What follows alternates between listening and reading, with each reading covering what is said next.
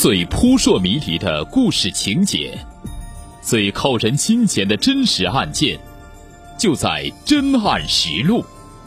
本节目由南方法制报与蜻蜓 FM 联合制作播出。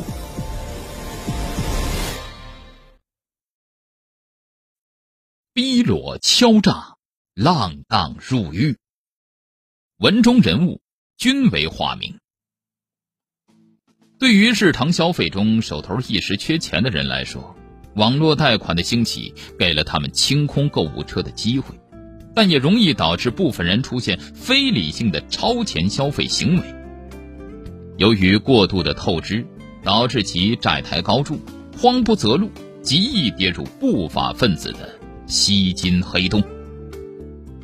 二零二零年七月。湛江市一名女大学生为清偿其在网络购物平台上的借款，不惜把自己的裸体视频及身份信息用于非法借款，遭到对方索取高额利息，并被逼上床。万念俱灰之际，她不得不选择报警。数月噩梦般的日子，是得以终结。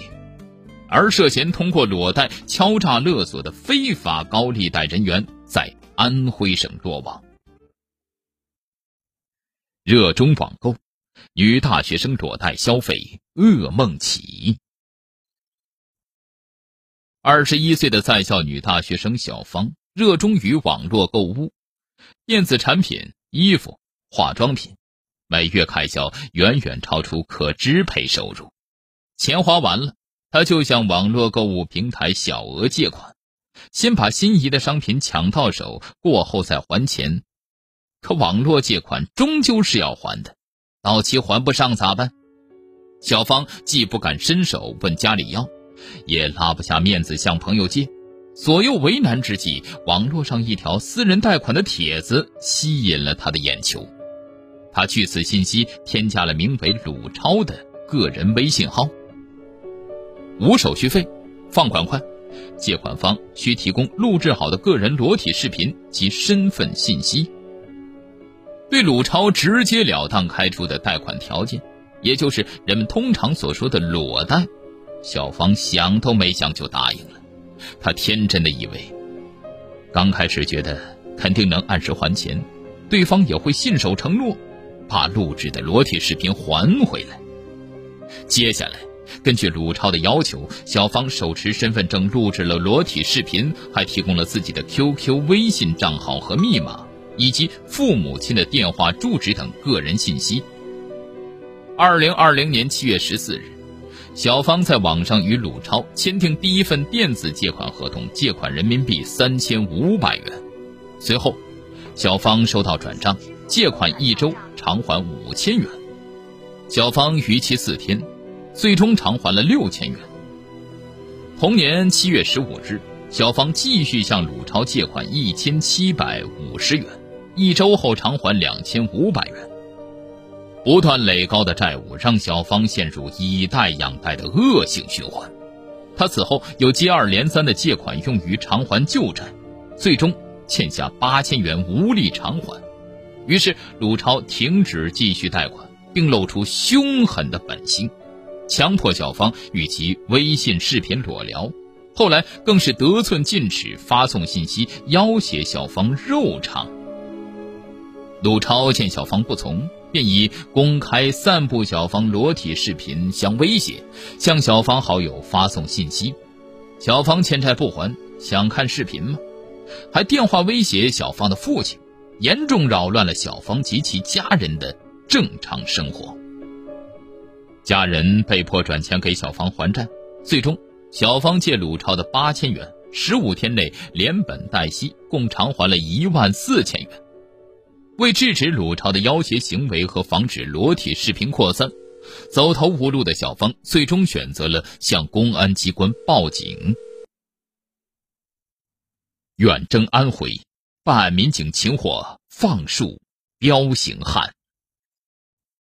二零二零年九月三日，湛江市公安局马章分局接到小芳报警后，立即抽调精干警力成立专案组开展侦查。专案组借助智慧新警务系统深入调查取证，很快锁定二十五岁的安徽省马鞍山市男子鲁超有重大作案嫌疑。同年九月十七日，办案民警一行四人赶赴马鞍山市，展开抓捕。在当地警方的配合下，办案民警迅速展开行动。犯罪嫌疑人鲁超居住在一个大型住宅小区内，楼宇多达二十栋，给抓捕工作带来很大的挑战。功夫不负有心人。二零二零年九月二十日下午五时许，在该小区附近一个市场蹲守的办案民警发现一名身高近一点八米、体重达两百斤的男子与鲁超十分相似。经比对图片确认鲁超本人，便尾随上前，在其即将进入小区时一举擒拿。经审讯。犯罪嫌疑人鲁超从二零二零年四月起在网上发帖实施个人高利贷款。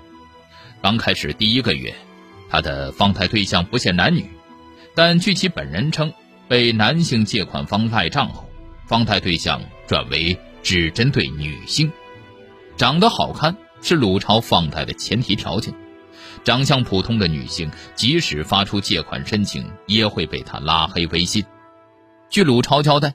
他要求借款方提供裸体视频，贷款周期分为周条和月条，周条利息高达百分之三十，月条利息仅为百分之十，但借款方需要与自己发生性关系。在讨债无果的情况下，鲁超还会将借款方的裸体视频以每套三十元的价格予以贩卖。不堪回首，追求享受。勿犯傻，寅吃卯粮。据介绍，裸贷亦称裸条，是贷款方利用借款方无实质性抵押并急于用款的心理，以借款方的隐私作为抵押的方式，让借款方用手持身份证的裸体照片、视频替代借条。当借款方发生违约不能还款时，贷款方会以公开借款方裸体照片、视频以及其父母或同学、朋友等联系方式的手段逼迫还款，甚至要挟与其发生性关系。同时，贷款方为牟利，还会在网上标价出售逾期未还款的借款方裸照、视频和个人资料。裸贷明显违反了社会公序良俗。是无效的民间借贷合同关系，不受法律保护，又因其高利率，借款方难于偿还借款，致使借款方裸照视频扩散，产生极其恶劣的社会影响。拍下一丝不挂的照片给一个陌生人，无异于与魔鬼做交易。裸贷的受害人绝大多数为年轻女性，她们追求物质享受和消遣，却又不具备足够的消费能力。一旦有了超出计划外的消费，裸贷便会乘虚而入。一开始，贷款方表现得极其大方，随着时间推移，借款方负债越来越多，直至还不起，而贷款方此时必然暴露出魔鬼、凶神恶煞的一面。本案中的小芳挣脱了被恶魔纠缠的那一段不堪回首的日子后。深刻反思了自己花明天的钱圆今天的梦式消费观念，坦言会吸取教训，以后要努力的工作，踏踏实实的生活。